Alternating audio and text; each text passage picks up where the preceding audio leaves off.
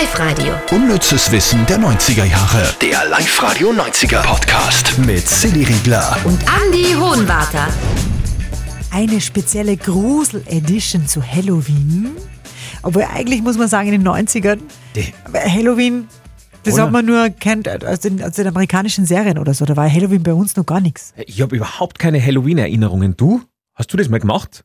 Na, wir haben uns ja nur vom Krampus gefürchtet. Genau. Der darf dafür heutzutage ja nicht mehr so laufen mit, Mhm. mit Nikolaus. Dafür haben wir Halloween, wo jeder als Skelett gehen kann. Also eigentlich ein bisschen eine seltsame Zeit, oder? Ja. Ja, aber so ist es heute. Jetzt gruseln wir uns gemeinsam mit den Top 3 der gruseligsten unnützes Wissen von dieser Woche. Platz 3. 1996 ist die Horrorfilmreihe der 90er gestartet, Scream.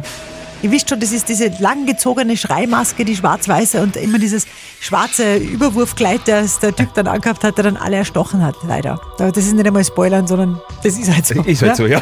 Und da stirbt er gleich am Anfang vom ersten Teil Drew Barrymore.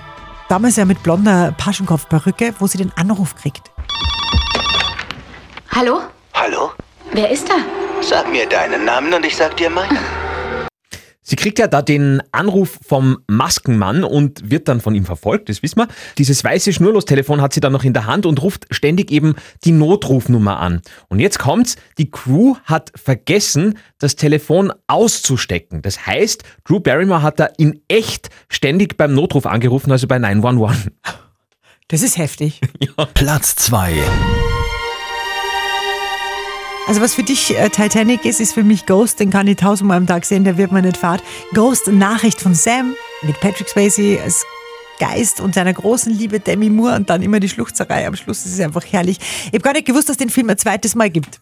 Ja, die Japaner haben wie so oft wieder mal ein Remake gemacht und zwar im Jahr 2010 von diesem Film. Einziger Unterschied zum Original, eine Frau ist in dieser Version der Geist und der Name vom Film ist auch ein bisschen anders. Ghost, jetzt probier's nochmal. Mushidido, na, Mushiido, Mushiido Takishimedai. Da, eigentlich hättest du jetzt sagen können, was du willst, gell? Ja, Ja. aber das war wirklich jetzt äh, der Filmtitel, Ja. der übersetzt heißt Ghost wieder in deinen Armen. Oh. Platz 1. Schweigender Lämmer. Haben uns alle gegruselt in den 90ern. Aber wir haben jetzt rausgefunden, warum Schauspieler Anthony Hopkins den Bösewicht Hannibal Lecter so dermaßen gruselig darstellen hat können. Der hat nämlich ordentlich mit Tricks gearbeitet. Anthony Hopkins blinzelt kaum im Film. Das tut er, hat er selber gesagt, um die Zuschauer zu hypnotisieren, ja.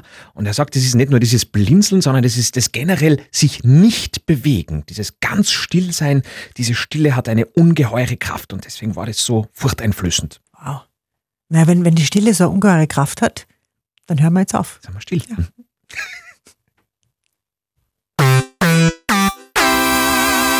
Live-Radio. Unnützes Wissen der 90er Jahre. Der Live-Radio 90er Podcast mit Silly Riegler. Und Andy Hohenwarter.